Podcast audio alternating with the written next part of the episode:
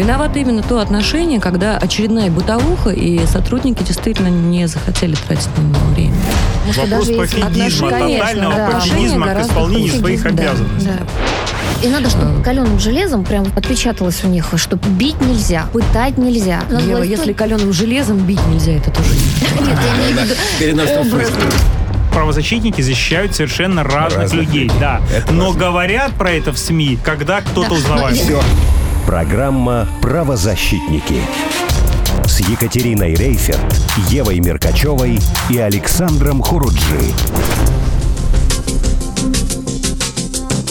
Прямой эфир начинается на радио «Спутник». Меня зовут Татьяна Ладяева, и со мной в студии правозащитник, заместитель председателя коллегии адвокатов «Бастион защита», пресс-секретарь профсоюза адвокатов России и профсоюза арбитражных управляющих а, Екатерина Рейферт. Екатерина, Здравствуйте. Здравствуйте. Здравствуйте. Также член Совета при президенте РФ по развитию гражданского общества и правам человека Ева Меркачева. Ева, приветствую. Приветствую радиослушателей. Здравствуйте. И правозащитник, предприниматель, глава комитета по правозащите партии «Новые люди» Александр Хуруджи. Александр Александрович, Здравствуйте. Здравствуйте.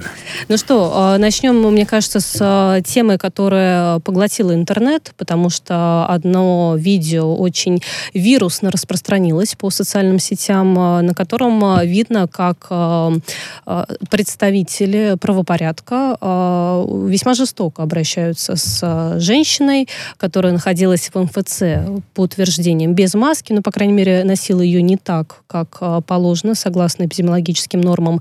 А, в результате э, полицейские тащили ее буквально по полу МФЦ и по земле до служебной машины. И женщине вроде как стало плохо. Тема злая, тема злая. Соглашусь с вами. Мы а, вчера, значит, а, ведущие проекта «Изоленты» обсудили. А, ну, я вот специально такой спойлер сделала перед эфиром «Спутника», перед программой «Правозащитники». Обсудили ее немножечко а, в стриме. И знаете, что меня поразило? А, в комментариях наши сограждане дорогие а, на мой, значит, тезис о том, что правоохранители в последнее время а, очень часто хотя я, как правило, правоохранителей за хорошие вещи хвалю, всячески. Но ведут но себя вот, Но вот последние две недели э, уровень агрессии как-то, даже да, э, превышение своих должностных полномочий уже за все пределы, возможно, невозможно и вышел. И мы вчера обсудили это мероприятие. Обсудили мы две истории. Первая, значит, как патрульные полицейские э, дедушку 88-летнего, вот это буквально на прошлой неделе, э, значит, которому стали плохо, ограбили на миллион рублей, который дедушка, значит, копил, копил, там сколько-то лет снимал с карты. Стало ему нехорошо, они его нашли, пока скорая помощь ехала, Забрали благополучно, деньги. благополучно, да, обогатились. А, сейчас уже нашли там части этих денег, в общем-то, у них а, дома в наличных. Но, тем не менее, да, сам факт, в общем-то, дядей Степой здесь и не пахнет. А, вторая история, вот буквально след в след, да, и поразили меня комментарии, где наши, значит, сограждане аргументировали а, правильное поведение, якобы в кавычках, вот а, наших правоохранителей а, тем, что, мол, а, женщина сама себе виновата. Мне вообще вот в последнее время вот эта женщина сама себе виновата вообще претит сильно. Потому что под, под, любым, под любым соусом уже просто, мне кажется, этот тезис так круто вдолбили в головы, что использовать его а, не гнушаются а, даже те, кого я по ошибке иногда считаю, по ошибке иногда так. считаю мужчинами, да, абсолютно верно. Но здесь я просто была в шоке. Давайте мы разберем просто этот инцидент. Да, прям по, смотрите, по, да, смотрите, деталям. вот что я читала вчера в комментариях, мол, а, женщина эта несчастная устроила истерику, укусила полицейского и что-то там еще, в общем. Кого-то, по-моему, даже ударила сначала, Кого-то ударила, покусала. да. А наш друг, коллега и товарищ правозащитник Иван Мельников, значит, а, обратился к прокурору Москвы Денису Попову с просьбой провести проверку законности действий полицейских при задержании вот этой женщины без маски в МФЦ. Цитировать я его не буду, я думаю, он сам с этим справится, но Отметил он следующее, что на видеозаписи видно, как сотрудники полиции скручивают ей руки, а, она начинает кричать и теряет сознание, предположительно. А, вместо того, чтобы вызвать ей скорую помощь, полицейские надевают на нее наручники и тащат за руки, а, в общем-то, не, просто не просто тащат в бессознательном состоянии, а тащат по ступенькам, тащат по асфальту, басую на улице. Это вот травмы вместо того, чтобы оказать помощь. Иван Мельников видит в этом нарушение, значит, статьи 12 закона о полиции. Но а, мы, конечно, посмотрим, к чему прокурорская проверка приведет. У меня вопрос один единственный. Уважаемые сограждане, уважаемые представители правоохранительных органов, а мы до какой степени готовы вот это вот оголтелой а, даже не масочной агрессии, да, а просто агрессии дойти, чтобы вот действительно обсуждать на полном серьезе такие вещи. Причем стоит отметить, что маска у женщины, судя по кадрам на видео, она была просто чуть-чуть, она ее приспустила, и на то тоже могут быть весомые причины. Да, вы знаете, Возможно, есть даже версия, есть что проблемы со здоровьем. Плохо, да. плохо, да, ей плохо стало, ей было сложно дышать. Есть и такая версия. А, мы рано или поздно это узнаем. Сам факт того, что мы обсуждаем вот такие вот действия и смотрим подобные видео, и более того, получаем потом в коротеньких-коротеньких пресс-релизах от э, МВД, значит, какую-то скудную аргументацию в трех э, строчках строчках, мол, все было обосновано, все, отстаньте от нас. Извините, она сама, пожалуйста, она сама если виновата, все да. было обосновано, и сама дура виновата, как у нас уже модно, по-моему, популярно говорить у каждого, у кого IQ ниже 80, а, то а, давайте-ка более-менее понятный пресс-релиз э, для общественности выдадим. И все-таки объясним, что это было. Екатерина, я предлагаю подключить к нашей беседе непосредственно автора вот этого обращения конечно, к конечно. прокурору Москвы. С нами на связи Иван Мельников, вице-президент российского подразделения Международного комитета защиты прав человека. Иван Владимирович, приветствую вас. Здравствуйте, уважаемые друзья и радиослушатели. Иван, здравствуй. Привет, здравствуй. Иван. Привет. Иван, приветствуем тебя, Иван. Спасибо, привет, что вышел привет, на связь. Да, Ева, Екатерина, Саша, привет, привет всем. Ну, расскажи, пожалуйста, что на самом деле произошло, как правоохранители объясняют это видео, это поведение, и в конце концов, почему они вот таким вот образом общественность не считают нужным и важным даже информировать возмущенную общественность, ну, неважно даже с какой стороны. Иван, а давай вот мы просто пробежим сейчас немножко по тому видео, которое мы все видели, и вот первый момент, мы же видим, что женщина там сидит и не оказывает сопротивления, да, она вроде не агрессивна. Полицейских а, не кусала. Да, нет. вот мы наблюдаем за тем, как как она сидит на лавочке. Был ли основание ее хватать?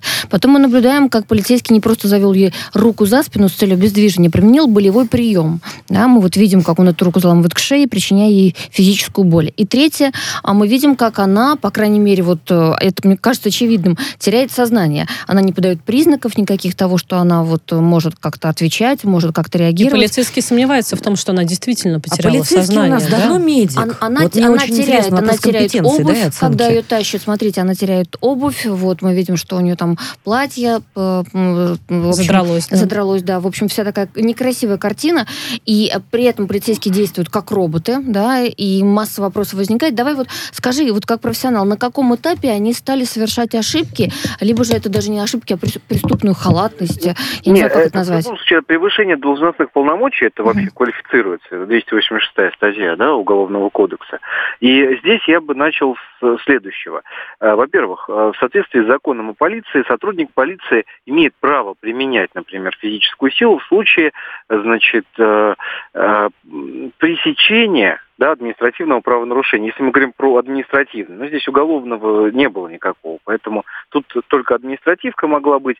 Значит, обращаем внимание на следующее. Маска на ней одета, одета, значит, они не имели права применять физическую силу. Это уже, э, мы начинаем с этого.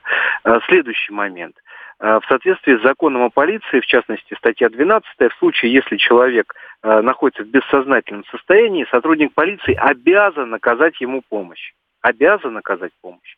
То есть то, что ее, э, значит, продолжили тащить, э, просто как мешок с картошкой, да, то есть это, это естественно, э, превышение должностных полномочий. Следующий момент. В законе о полиции, опять же, сказано, что если, значит, сотрудник полиции не может, так сказать, оказать помощь, значит, медицинскую, значит, он вызывает бригаду скорой медицинской помощи, а не тащит человека в машину и не засовывает. Он бы в багажник ее еще засунул. Вот, знаете, было бы стопроцентно понятно, э, значит, э, кто, так сказать, работает да, в данном контексте и откуда у него вот такие навыки взяты.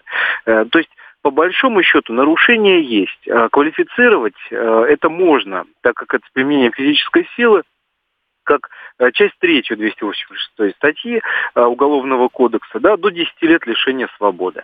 А теперь у меня возникает большой вопрос. Мы все с вами видим прекрасно видео.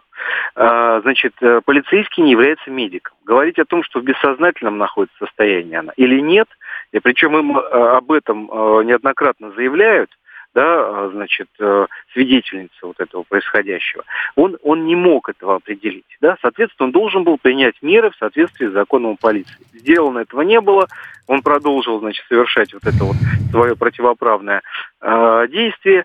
Э, здесь явный состав на лицо. И вопрос, почему комментарий э, выдает ГУВД после этого в формате э, «женщина не теряла сознание»? Вот и мне тоже ну, вообще, интересно, а зачем пресс-служба как, можно спорить? Мы да. дураки, понимаете? Вопрос. Ну да, нет разумности в этом ответе, да? от которого а, Просто нам не считают нужным а отвечать. Почему? И вы поймите, еще вопрос. Я разговаривал с огромным количеством офицеров после вот этого произошедшего, да? да. Э, значит, э, там, э, да, сотрудниками, в том числе э, полиции. Все, все это просто, говорят, это вообще непонятно, что это за люди вообще, кого понабрали. Э, они их осуждают как только могут, эти все, понимаете, люди. А ГУВД почему-то у нас, э, значит, э, комментирует это соответствующим образом. Мне кажется, здесь вопрос. Либо, значит, существует, человек просто не разобрался, который комментировал в пресс-службе, да, и, наверное... Ну, или не ну, а можно ли на это тоже ссылаться, на эту некомпетентность? Мне кажется, либо, вряд ли. Либо у него отсутствует, значит, проблемы со зрением. Если проблема со зрением, значит, надо пройти военно-врачебную комиссию. В Новых Черемушках для ГУВД э, именно там ее проходят. Я думаю, что теоретически руководство э, значит, управления после этого может вполне вот э, такую меру своим сотрудникам ну, предложить. Мне кажется, это было бы логично. Да, если, конечно, не хотят Вань, продолжать защищать Вань. явных, э, явных людей, которые точно совершили Либо же, мне кажется, они включают дурака. Вот по-русски это называется Иван, так, включить дурака. Да, меня да. знаешь, что поразило вот во, во всем этом видео, во всей этой ситуации, что, судя по всему, там, видимо, два сотрудника, потому что я так понимаю, что один тащит, другой снимает. И поразила другая ситуация, что, во-первых, э, вот этот второй никак не помог, потому что когда тащишь человека по асфальту с голыми ногами, естественно, наносится травма. Да, это, ну, ну, в, этом, в, в этом случае звание и, офицера стоит да. брать в кавычки. То есть, ну, вряд ли он снимал, да, скорее всего, это близкие снимали, либо можно, же, ну, девчат, там были. Я договорю одну мысль. Меня поражает равнодушие общества. Ведь э, рядом находятся люди, да, это происходит в людном месте, да, то есть как бы Только вообще... та девушка, которая снимала на камеру, делала сделала да, какие-то замечания, ей девушка... пригрозили тоже арест. Абсолютно верно. А главное, а, за что, что тоже интересно? Господа полицейские там что-то перепутали За некое сопротивление, видимо. Да, вот это, конечно, э, девушка молодец, что это придало гласности. Я думаю, что она как минимум э, много людей спасла, которых могли встретить на своем пути вот такие офицеры, как вы говорите. Да. Офицеры в кавычках. Это, это не офицеры. Это не офицеры, во-первых, это сержанты, ну, это сразу видно. Ну, у меня вообще вопрос большой, почему такое происходит. И это не первый раз. Ева, я хочу напомнить одну интересную историю. Помнишь,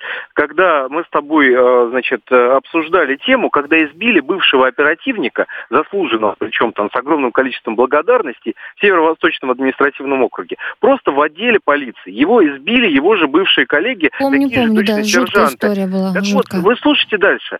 Сразу после этого, значит, то же самое. Начинаются с пресс-службы какие-то комментарии, что он сам виноват, он превысил полномочия 19.3 и так далее. А в действительности есть, были все видеозаписи. Была фактура, что его избили просто так, без дела. Да, потому что он им сделал замечание – Э, ну, люди себя вели неправильно, да, не, непорядочно. Он им абсолютно без какого-либо мата, он им сделал замечание логичное, что, ребят, что вы себя как гопники ведете. И за это его избили. Причем они знали уже потом в отделе, когда его били повторно, что он э, бывший оперативник, который ушел полгода как из этого же округа, да, из северо-восточного, и вы можете себе представить, его точно так же оправдывают. То есть, соответственно, да, это система какая-то, оправдание, знаете, неважно, кого избили, да, даже вот э, бывших... То есть, э, это система взаимного покрывательства внутри системы. Именно да? так, именно так. Вот причем я не могу понять, без разбора это происходит, да. Э, значит, меня очень э, заинтересовала в этом плане э, позиция, например, Александра Михайлова, да, это генерал-майор э, Э, полиции, там, генерал-лейтенант он полиции, простите, он ФСБ, генерал-майор, э, он то же самое, да, тоже осуждает, значит, э, отправил президент на прямую линию вот это видео. Иван, Иван, а я хочу тебе озвучить да. комментарий от наших зрителей, слушателей. Параллельно, кстати, напомню, что нас можно не только слушать, но и смотреть на YouTube-канале. Идет прямой эфир, можно писать чат вопросы, мы чат читаем отвечаем. Так вот, смотри, что пишет Влад. Позвольте не согласиться, а, задерживаемый оказал сопротивление или неповиновение, полицейские имеют право применить физическую силу. И это обязанности сотрудников полиции. Вот тебе есть... Но на меру, что- меру надо знать. Вот, вот нет, нет, мне интересно, просто Ваня действительно разбирался в этом вопросе. Это не Я первый случай, который мы наблюдаем. Ваня, ответь, пожалуйста, нашим а, зрителям, а, вот, что ты Ну, думаешь по этому еще раз, поводу? Имеет ли э, право а, случае полицейский, если ему сказали нет, а, брать дубинку и бить по голове сразу? Значит, естественно, нет. То есть человек должен вначале, если нормальный, грамотный сотрудник, вначале он должен провести соответствующую там разъяснительную работу, проговорить большое количество вещей. Но еще раз, как мешок картошки, он не имеет права никого тащить. Да, если человек находится в бессознательном состоянии, он обязан был э, оказать помощь медицинскую, а не продолжать тащить. Э, И при этом вы обратите внимание, как тащат. Тащат э, руки за спиной, да, э, значит, э, и, соответственно, вот такая позиция. Я вас, коллег, так сказать, вот прошу, да, комментатора в данном случае все-таки подумать два раза. Вы вот э, пытаетесь сейчас оправдать, да, сотрудников, но там все видно на видео. Да, э, вы э, посмотрите, прежде чем э, такого рода давать комментарии, и подумайте, а вот э, вашу маму, например, если бы так вот сотрудники потащили, да, вот эти вот... вот Маму, эти жену, примеры. сестру, Да, вас самих родственников много. Да, Знаешь, знаешь, что человека Ваня не я коснулось замечаю? лично. Знаешь- Ему кажется, что это где-то там, неизвестно Абсолютно где. верно. Но это касается Вот. всех нас, каждого. Да. Ваня, знаешь, что я замечаю в последнее время? А, очень много случаев, и они наиболее остро, конечно, проявляются в нашем обществе, когда возникает такое противопоставление правоохранителей дефис обычные граждане, когда побитый и пострадавший оказывается сам виноват, причем в глазах его же сограждан.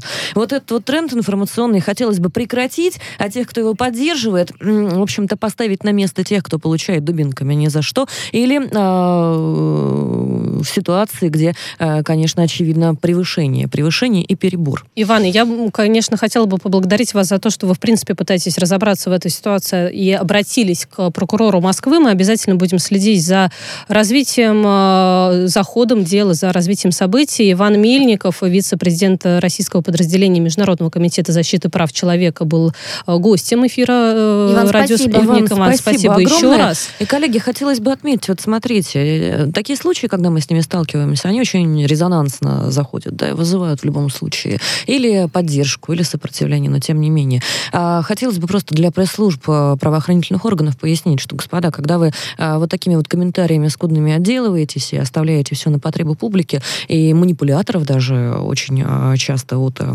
пиар и политтехнологий, вы вредите имиджу а, сам- самих ведомств и очень усложняете работу действительно порядочным, правильным сотрудникам правоохранительных Да, Тем я бы от себя хотела добавить, как от журналистов требуют э, проверки фактов Да, э, да, и нести да. ответственность за каждое Абсолютно сказанное верно. слово. Так Абсолютно э, верно. стоит и для представителей пресс-служб. Я думаю, э, к их комментариям относиться точно так же.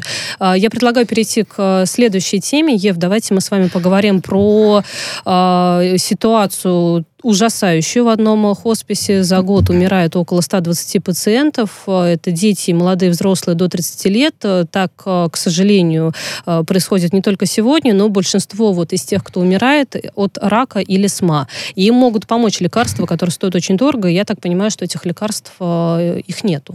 Ну, на самом деле, от СМА изобрели лекарства, мы все про это знаем, мы много раз говорили, что, боже, какое чудо, какое счастье, все эти дети не будут больше страдать, в первую очередь, и умирать, что, конечно же, вот просто было, наверное, спасение, причем не только для них, но и для родителей. Многие из, из этих родителей, они вот буквально вешались, когда узнавали про этот диагноз, потому что понимали, что все, это, это, Катастрофа. это катастрофа, Катастрофа. да. И э, появилось несколько лекарств от разных фирм, производителей, причем одновременно, ну, спинраза, там, я не буду все их перечислять. А давай просто объясним Да. разницу между спинразой и залгенсом. Потому что есть российские препараты, есть э, Есть зарубежные. препараты двух типов действия. А, а, Один препарат как инсулин, то есть действительно на протяжении жизни а, его необходимо получать, его необходимо вкалывать. Второй препарат, а, если и действительно его употребить до двухлетнего возраста, до определенного веса ребенка, он снимает, ну, фактически полностью, там очень высокий процент выздоровления. То есть и лечит раз и навсегда, и, как говорят, да, и- и специалисты. первопричины. Раз и навсегда он, конечно, стоит в сто раз дороже, но представьте, либо же это растягивается на всю жизнь, вот эта терапия, ты привязан к тому, что у тебя всегда должно быть это лекарство под Но рукой. я так понимаю, что гарантий нет, потому что это новый препарат, и якобы ну, исследования, они как бы завершены, но вот этого эффекта на всю жизнь мы еще убедиться в этом не можем. Да, по крайней мере, когда стали давать препарат, э, родители стали вообще за это лечение биться, вот стали собирать деньги на лекарства в интернете. Мы многие участвовали как раз в процессе сбора средств. И, и в общем, а, вот даже как рассказывает Лида, возможно, она с нами выйдет на связь, она соучредитель хосписа, директор хосписа, и она вот говорит, что за, за это время, как лекарство появилось, никто не умер у них в хосписе от СМА. Они даже стали снимать пациентов со СМА с учета в хосписе, потому что многие благодаря лечению стали сами дышать и, и сами есть. Вот, в общем, и никто уже больше не ждет, как говорит вот там Лида, цитирую ее пост, сегодня он просто меня потряс, а никто не ждет, что они скоро сами умрут. Это было огромное, в общем, прорыв, огромный прорыв, а, но, в общем, появились проблемы. Как всегда, когда препарат дорогой, родители начинают требовать, чтобы государство все-таки в первую очередь обеспечивало его поставки. Да не просто Или дорогой. объявляет... да. Очень дорогой. Он очень дорогой, да. да. Очень. Появился правительственный фонд, называется он «Круг добра», вот, и, в общем, ну, как-то пытались эту проблему решить, но остался вопрос, как быть с теми, кому исполнилось уже 18 лет. То есть, получается, с ребятами до, до совершеннолетия более-менее разобрались. Деньги собирают, вот, в том числе с помощью фонда, с помощью благотворителей. А, как-то государство в этом участвует, и есть перспектива, что оно полностью возьмет на себя все заботы, потому чтобы дети были обеспечены этим препаратом и, и выздоравливали излечивались раз и навсегда. Но вот э, остались у нас, так сказать, вне круга вот этого исцеляющего круга те ребята, которые взрослеют, вот им исполняется 18 лет, они еще не выздоровели, да, по тем или иным причинам, они еще, может быть, на старом препарате, да, который как раз говорит про пожизненную необходимость приема. И вот что делать с ними? Вот, и э, вот эту тему, вот эту проблему мы, конечно, хотели бы сегодня обсудить, потому что, на мой взгляд, вообще стыдно в богатой стране, в большой стране собирать деньги на лечение детей всем миром. И пусть даже это уже не дети, пусть им даже исполнится уже 18-19 лет, тем не менее, все равно, там, ну, ну, на мой взгляд, это вот те, те самые да, молодые они люди... нам ближе, чем Венесуэла. Да, вот я не очень пойму, почему мы должны вообще в принципе об этом говорить. Мне mm-hmm. казалось, что это естественно, как дышать. Это естественно, как, э, не знаю, как то, что ну, у нас у всех есть, а, есть потребности, которые государство обеспечивает. Там, да, у нас есть минимальный, необходимый набор вот тех самых жизненно важных потребностей, ценностей, если хотите, которые, э, которые все-таки э, наша страна должна каждому обеспечить. И тут вот получается, что эти дети выпали, выпадают, по крайней мере, ну, при по, взрослении. По сути, 18 да. лет приговор. Молодые, а мне хочется еще молодые вспомнить... ребята, которые э, хотят жить, которые одну вполне историю. себе имеют возможность реализовать себя. И все, 18 лет, и до свидания. А, вокруг СМА была история, что Моргенштерн объявил ведь сбор средств для ребенка, который как раз-таки страдает этим заболеванием, перевели там, ну, собрали какую-то достаточно большую сумму, и при этом мама этого ребенка, она э, утверждает, что Минздрав не выдает э, ну, никаких препаратов, по крайней мере, вот по ее заявлениям, и она как раз-таки собирает деньги на самый дорогой препарат, чтобы каким-то образом, ну, спасти э, своего mm-hmm. ребенка и сделать все возможное для ну, этого. На самом деле есть даже судебный претендент. Э, двое пациентов с астма и с муковисцидозом, они подали заявление в суд, и э, интересно было очень решение. Суд постановил, что в лечением отказано, потому что нет доказанных клинических исследований для взрослых. То есть то, что детям помогает этот препарат, доказано вроде как, а то, что взрослым, не доказано. И вот до 17 лет, значит, э, ты можешь его получать, а когда тебе исполняется 18, тоже не можешь получать. Мне кажется, это вот такое какое-то, не знаю, шельмование, что ли. Э, как вот не странно звучит, но это, это выглядит как мошенничество, потому что, ну, вот как может быть, что... Целиком и полностью Да, 17-летнему помогает препарат, поэтому мы дадим его бесплатно, а 18-летнему не доказано, что помогает, поэтому, извините, мы, мы вам не дадим. И дальше думайте сами, как И откуда деньги брать? Да? Для как хотите, про поводу денег. Вы знаете, вот я сколько общаюсь по таким случаям, когда касается сбора средств. Вот э, поражает следующее. Да, действительно, у нас э, люди э, сочувствуют, сбрасываются, собирают. Это известные лица и неизвестные кто-то остается. Но всегда остается за кадром э, вопрос такой. Почему такое богатое государство, вот. которое помогает другим государствам? Почему мы не лечим своих детей? Почему мы собственных детей? У нас очень маленькое население. Если посмотреть, сколько у нас людей, этих детей, которые болеют, в общем-то, это не так много для нашего бюджета. Почему мы людей заставляем унижаться? Почему эти люди не Должны могут получить просить. то, что угу. положено им по Конституции? Да, и вот эта ситуация тем более унизительна, что получается, что они боятся будут взрослеть. Они будут понимать, что чем старше они становятся, тем больше, тем меньше у них будет шансов получить этот препарат Я, кстати, бесплатно. в Америке знаю перекос, знаете, какой получился? У них, у них э, получается такое правило в некоторых штатах, что если ты набираешь вес, там, 136 килограмм, то тебе бесплатно дают каталку за 2500 долларов, на которой можешь джойстиком управлять. И, значит, когда они подходят к 120 килограммам, думают, ну, немножко 16 килограмм еще гамбургеров поел, и все, на халявку получаешь вот такую штуку. В чат нам пишут, в самой богатой стране мира действительно очень-очень стыдно собирать деньги на лечение. Это позор. А, знаете, собирать деньги на лечение, в общем-то, не так уж и стыдно. У нас люди отличаются взаимопомощью и взаимовыручкой. Очень стыдно, когда уже собранные деньги а, остаются, в общем-то, а, только собранной суммой, а на местах а, лекарства не выдаются. Я напомню вам историю, Екатерина, как... это действительно так, Я но нам напомню нужно вам историю, как прерваться. а, между двум- двумя девочками маме предложили выбрать одну из-за нехватки лекарств. Екатерина, вернемся обязательно да, к этой истории после выпуска новостей. Э, Спасибо. Правозащитники. Радио «Спутник». Новости. Здравствуйте, в студии Михаил Васильев. Русские испокон веков жили на территории Украины, и теперь они становятся в республике нацменьшинством. Проект закона Владимира Зеленского о коренных народах не поддается пониманию, заявил Владимир Путин в ходе прямой линии. Он сравнил отношение к русским на Украине с применением оружия массового поражения. Киев решил сделать русских людьми второго сорта. Это приведет к тому, что существенная часть населения будет вынуждена уехать, пояснил президент. Нурсултан Назарбаев рассказала, как российские врачи спасли его от коронавируса. По его словам, когда он заболел, бригада российских специалистов не отходила от него 10 дней, и это сыграло решающую роль, добавил первый президент Казахстана на переговорах с Владимиром Путиным. Он поблагодарил Москву за поддержку Нурсултана во время пандемии. У председателя Ассамблеи народа Казахстана COVID-19 обнаружили год назад. В июне этого года он привился вакциной «Спутник Ви». Частично э, снять ограничения на поездки в Евросоюз рекомендовали постпреды стран ЕС. Речь идет о постоянно корректируемом списке государств, с которыми Европейскому Союзу можно открыть внешние границы из-за улучшения ситуации с коронавирусом. Э, В обновленном документе несколько республик, включая Черногорию, Азербайджан и Молдавию, передают РИА Новости. Россия в этот перечень по-прежнему не входит. Прежде чем список вступит в силу, его должен окончательно одобрить Совет стран ЕС. Как ожидается, это произойдет до конца недели. Демократия находится в опасности из-за того, что участились нарушения прав человека, также подрывает прогресс коррупция и дезинформация, заявила Камала Харрис. А По ее мнению, в сложившейся ситуации сильнее всего страдают женщины. Если международное сообщество хочет усилить демократию в мире, необходимо добиваться равноправия полов, подчеркнула вице-президент э, США.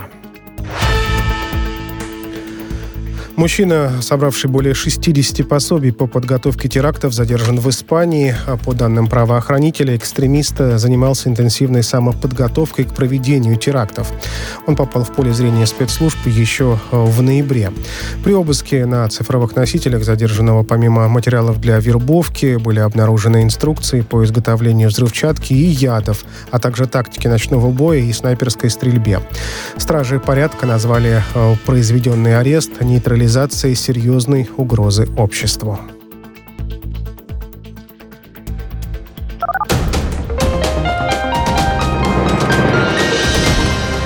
Следующий выпуск новостей на радио «Спутник» через полчаса.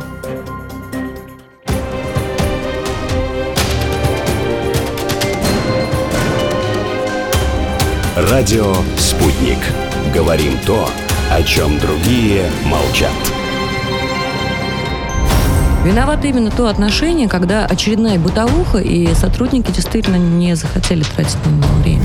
Потому Вопрос пофигизма, тотального да, пофигизма к гораздо исполнению хуже. своих Да, обязанностей. И надо, чтобы каленым железом прям отпечаталось у них, что бить нельзя, пытать нельзя. Надо Ева, было если каленым железом бить нельзя, это тоже не Нет, я имею в виду. Правозащитники защищают совершенно разных, Разных людей, людей. да. Это Но важно. говорят про это в СМИ, когда кто-то Да, узнавает. Все. Программа «Правозащитники». с Екатериной Рейферт, Евой Меркачевой и Александром Хуруджи. Правозащитники снова в эфире «Радио Спутник». Меня зовут Татьяна Ладяева, Екатерина Рейферт, Ева Меркачева и Александр Хуруджи. Точно так же со мной в студии. Еще раз, э, коллеги, приветствую вас. Здравствуйте. Здравствуйте. И еще раз и здравствуйте. призываем э, наших радиослушателей не только нас слушать, но и смотреть на YouTube-канале. «Радио Спутник» так и называется. И также с нами э, на связи Лида Маняв, учредитель благотворительного фонда «Дом с маяком». Лида, я вас приветствую. Здравствуйте, Лида. Здравствуйте, Добрый вечер. Лидия, во-первых, низкий вам поклон за все, что вы делаете. Я ваша постоянная читательница, и каждый раз удивляюсь той силе духа, тому милосердию, которое в вас. Спасибо. Вот от И мы всех. с Александром Хуруджи присоединяемся. И, Действительно, низкий и ведущая Мы- здесь еще мы- одна есть, тоже Мы, присоединяется. да, мы вас видим, и вы Спасибо вам огромное. молодец. Лидия, мы хотим понять, что можно сделать. Вот, может быть, вы нам подскажете, э, что, чем мы можем помочь для того, чтобы решить проблему с лекарством для детей с астма и муковисцидозом. Точнее, для тех, кому уже 18+, получается. Вот вы заявили об этой проблеме, и надо ее как-то решить. Вот, собственно, может быть, подскажете, а как вы видите это? Надо чиновникам решать проблему общества. Тут вряд ли решит, потому что эти лекарства и для муковисцидоза, и для СМА, они очень дорогие. И сейчас в интернете ведутся много там адресных сборов для детей, чтобы их купить. И это прям, не знаю, 150 миллионов, примерно такие суммы. То есть э, пациентов таких около тысячи. Поясним немножко. Мама, 150 это миллионов за одну инъекцию, правильно? Ну, это вот препарат, который разово вводится. И сразу человек исцеляется, да? Ну, мы теперь говорим уже о взрослых пациентах. Постепенно. Но это все такие суммы, что это только государство подсильно. Это так вот люди не соберут. Мгм. Ну, на самом деле, вот и можем же мы все-таки просить, т- чтобы наше государство выделило на это деньги. А, как вы- Просить-то можем, главное добиться. А скажите, в свою очередь, Дом Смаяков уже обращался, может быть, по этому поводу? Вдруг писали какие-то обращения в Минздрав а, или, или пока нет? Мы сопровождаем конкретных пациентов, там Мгм. вот конкретного мальчика Даню, которому нужен конкретный препарат от СМА.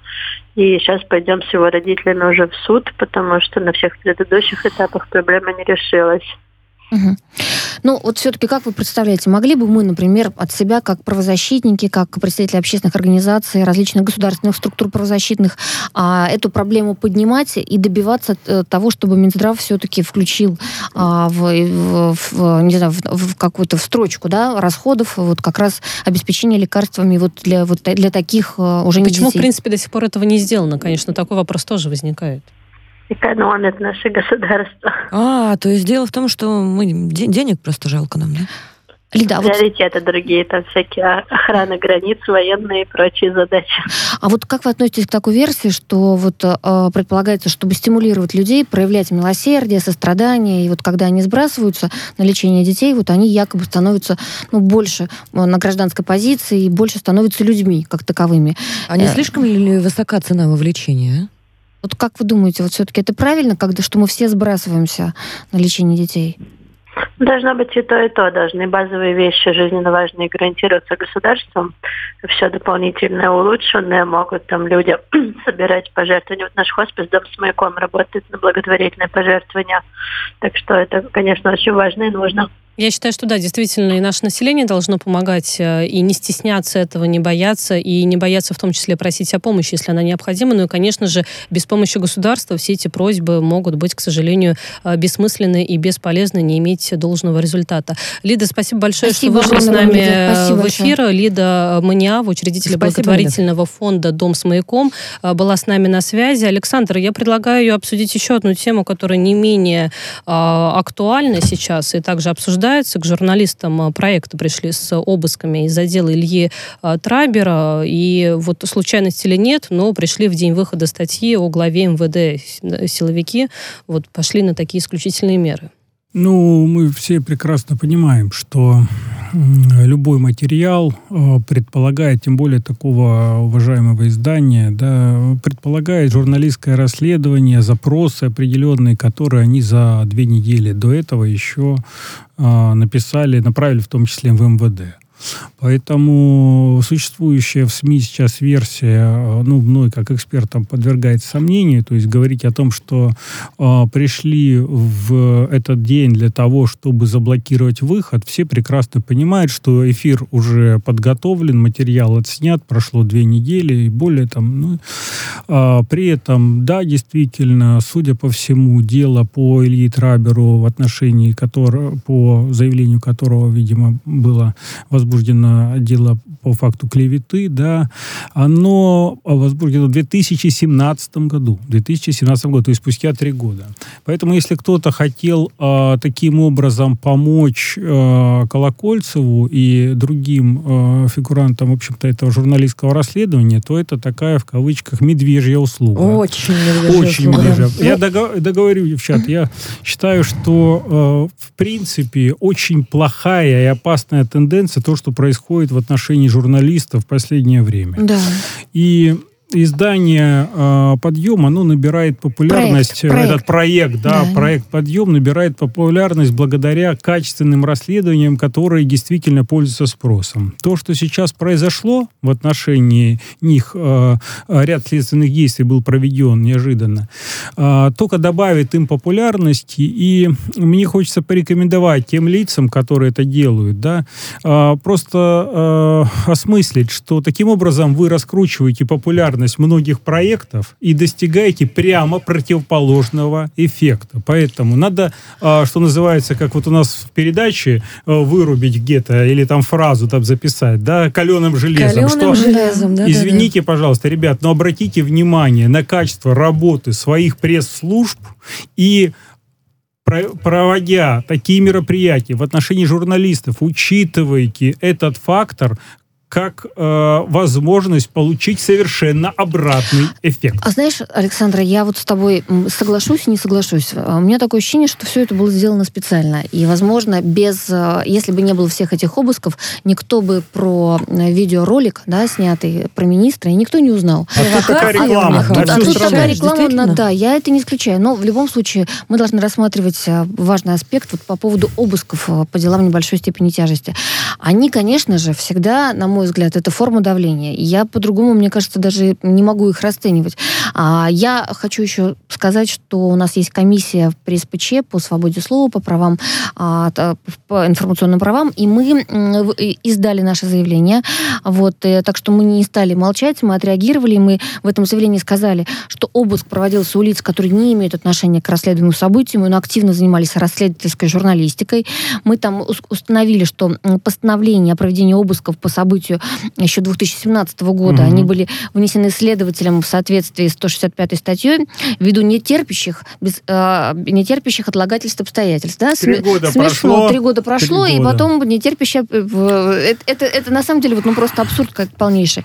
И мы также сказали, что не были четко определены границы обыска, что могло позволить следствию изымать предметы, не относящиеся к расследованию. Кстати, вот по поводу обысков, а, это не первый случай, в том числе, а, когда проводились обыски конкретного журналистов или сотрудников изданий, и изымали правоохранители вот э, ну, даже игрушки, детские игрушки, крестики золотые Ну, может, у у кого-то детей. нехватка была. Но я не знаю, с чем это связано. Мне кажется, это просто было издевательство. Да я не думаю, что кто-то обогатился из сотрудников, забрав там крестик или игрушку у ребенка. Шучу, Но, шучу, но, конечно, в шучу. общем, а, мы считаем, что в избежании злоупотреблений должны быть законодательно, конечно, строго определены границы обыска а, по времени, чтобы все тоже четко было прописано, ограничено, и чтобы судебный контроль был обоснованности и обеспечение а, п- права на адвоката было у обыскиваемых. Все это, к Пока сожалению, выглядит пока... как провокация, глобальная провокация с целью привлечь дополнительное внимание к Вы знаете, проекту. вот каждый Мне раз, когда пока так а, кажется. касается Мне вот так такие вот кажется, вещи да. журналистов или адвокатов, я внутренне напрягаюсь, потому что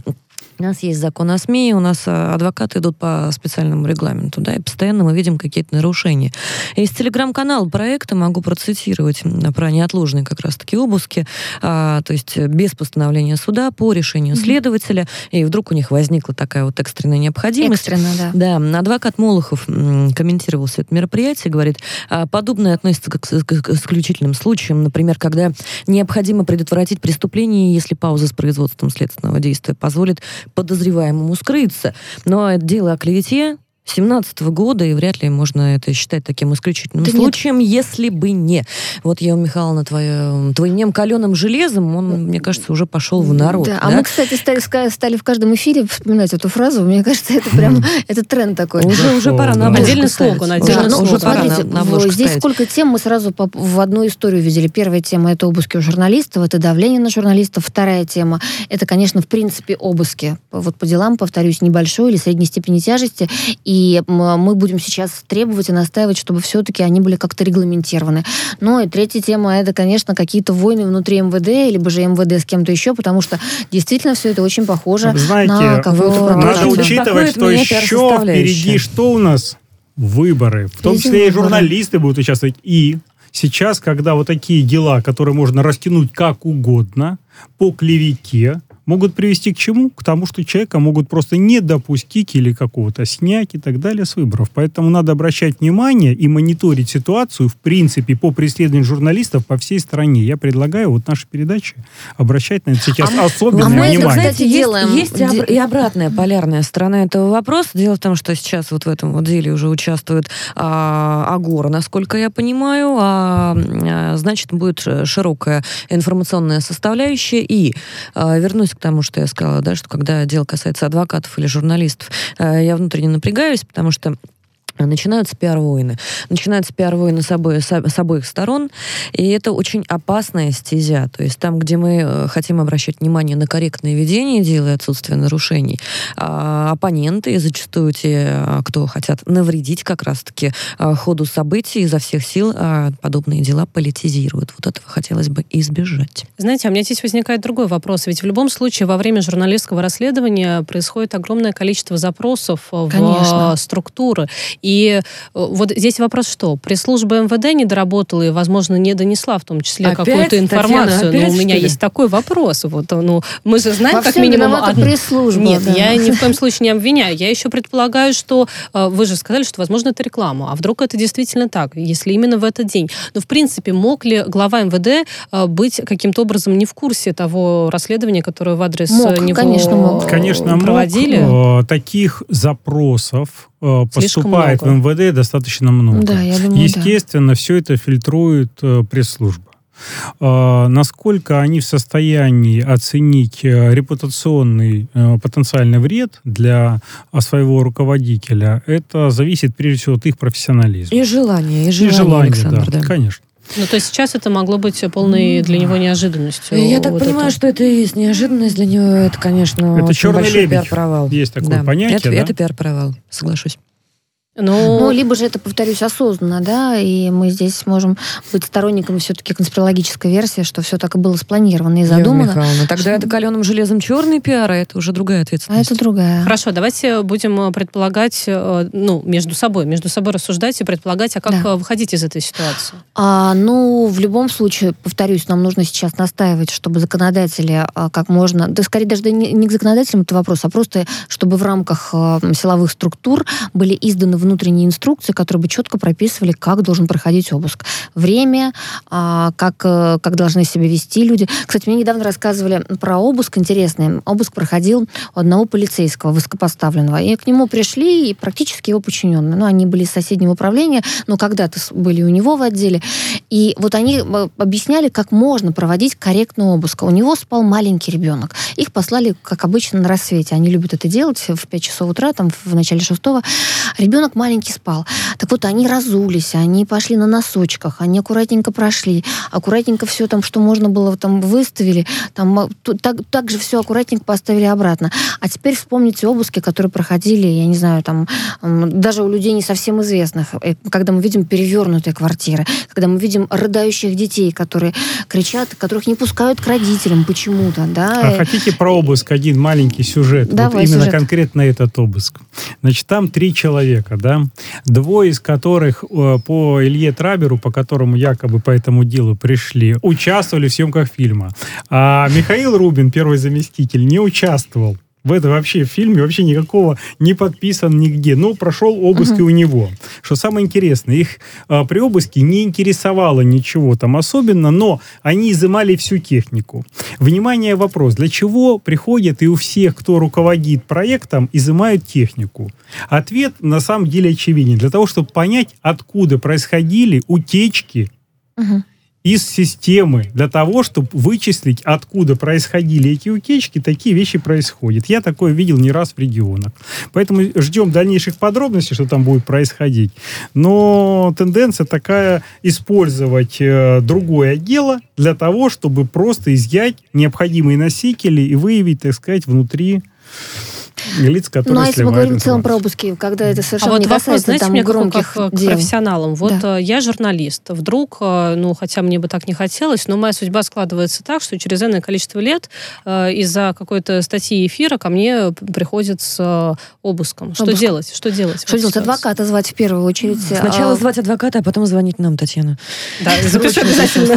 Да, без адвоката ни в коем случае не соглашаться на обыск, а максимально все фиксировать, включайте все, не знаю, все, что есть у вас, айпады, там, Ну, камеры, телефоны, телефоны, камеры, да-да-да. Зовите соседей, пусть они тоже все фиксируют, скорее всего, потому что у вас могут телефон отобрать, да? Можно я скажу, всё как человек все-таки Прошедший эту школу. прошедший? Как так? Вы журналист. Если за вами вдруг пришли, то значит кто-то согласовал наверху, чтобы за вами пришли. Так что не, Не факт. сопротивляйтесь, вот Еще что раз, хочешь не сказать, Александр? Дайте я договорю. Не факт, что здесь будет применим закон. Поэтому все, что есть в вашем телефоне, и что там еще не находится, может быть потом дописано. Поэтому по возможности не доставайте, не пытайтесь снимать ничего на телефон. а свой Постарайтесь сделать так, чтобы он Так, подождите, ваши Страшно. показания, я так скажу, расходятся. Да, так вот, вот слушайте меня, как человека, который это проходил. Я вас уверяю, что в вашем телефоне может появиться то, что вы никогда даже не писали. Внезапно совершенно. Внезапно. Поэтому Эти скрины будут моментально телефон удостоверены, да. Бесполезно. Бесполезно. Второй момент. На телефоне тут же поменяйте и поставьте пароль, чтобы не открывался на ваше лицо или на ваш отпечаток. Пароль. Быстренько поменяли, все поставили. Пусть думают, что вы собираетесь снимать, пока у вас есть время. Пусть соседи тогда Телефон снимают. ваш должен быть недоступен и доступ к iCloud. Иначе вы э, не оберетесь очень большого количества проблем. В Дальше... общем, очень, очень дельные советы, с которыми на практике очень сложно жить. Коллеги И наши главное не растеряться, в принципе, в Коллеги такой наши ситуации, спрашивают из да. редакции, если нет знакомого адвоката, дорогие коллеги, если нет знакомого адвоката, вы в беде. В этой, Обязательно в этой надо стране у быть- вас должен быть свой хирург и свой адвокат. В любом случае, при любом раскладе. Еще свой Не парикмахер. знаю, что сказать, Правда, это Дон молчи. Корлеоне говорил, но неважно, абсолютно я сейчас использую это, да, вот э, правило трех. Вы должны э, знать телефон своего адвоката наизусть на всякий случай. В таких реалиях мы живем, увы, и так есть. А еще такой вопрос. Но если мы, опять же, возвращаемся к тому, что именно к журналисту пришли, вот такие случаи действительно участились. В редакцию-то стоит э, звонить своему Обязательно, начальнику в обязательно нужно момент? Поставить э, главного редактора в известность, нужно поставить. Обычно у редакции есть юрист и адвокат. Они могут поспешить на помощь. Но Вы максимально привлечь, сообщите, привлечь самое главное, чтобы мнение. оперативно было, да, все, всегда переписали данные, которые человек пришел, а, по какому делу, и, соответственно, все это написали смс и отправили. То есть может человек не передать, исказить информацию. Адрес, где происходит, какое следственное действие, в качестве кого вы э, по этому делу, там, подозреваемый, почему у вас обыск происходит. И, соответственно, данные лица, которые проводят мероприятие. Но делать это Всё. быстро, чтобы не Быстро отобрали и от- и телефон. отправили, да, всё. чтобы, После чтобы этого потом, заблокировали, да, сидите, заблокировали. ждете. И съели. И Вопрос съели тогда телефон. такой, а, как выбрать адвоката? Вот у меня его нет, собственно, Как хочу, хочу супруга. приобрести. Татьяна, как супруг. супруга, А с этим еще сложнее, примерно знаете? так. Это то же самое. У меня этому книга целая посвящена. Это абсолютно, да. У Са- У Саши есть книга про это, кстати. А, Настоятельно рекомендую найти в интернете и почитать. Планы А, По одной простой причине. Человек, который будет отвечать за вашу судьбу, тьфу, не дай бог, конечно, но тем не менее, да, мы же предполагаем именно это, в том или ином разрезе. Это не обязательно, что мы прям вот по поводу публикации к вам придут. Да, но в принципе это насущный Но тем, вопрос. но тем не менее, да, вопрос популярный. Я тоже в, в Инстаграме регулярно на него отвечаю. А, выбирать по-человечески, выбирать заранее, а, выбирать, как выбирают супруга, и даже тщательнее, потому что а, у нас э, в стране а, разводов в среднем три на человеческую судьбу, а адвокат должен быть один. Подождите, Екатерина, ну выбираем супругу каждый, Значит, каждый исходя из своих каких-то предпочтений, Ключевой правильно? параметр а? Да, доверие. да. Доверие это Абсолютно главный параметр. Верно. Ну, в общем-то, как и в браке. Э, Коллеги, простите мою Просто я как не специалист думала, что ну есть какие-то критерии, как я проверю, Еще раз, первый квалифицированный критерий. человек или Значит, нет. первый критерий – доверие. То есть вы человеку доверяете свою судьбу, свои при фотографии в телефоне. не сразу еще раз, все представьте доверить. себе еще раз. Если что-то с вами случится, то ваши фотографии все будет видеть этот адвокат. Просто об этом представьте себе. Второй момент. Этот адвокат будет ходить к вам, если, не дай бог, что-то случится, в СИЗО. И если у него человеческие качества вас не устраивают, то вы уже должны его в бок и искать другого. Абсолютно Второй момент верно, да. это профессионализм, который тоже есть методики, как проверить. Об этом в следующей передаче. Нет, подождите, а давайте в двух А, словах сейчас. Давайте в двух словах сейчас. Значит, э, первый параметр.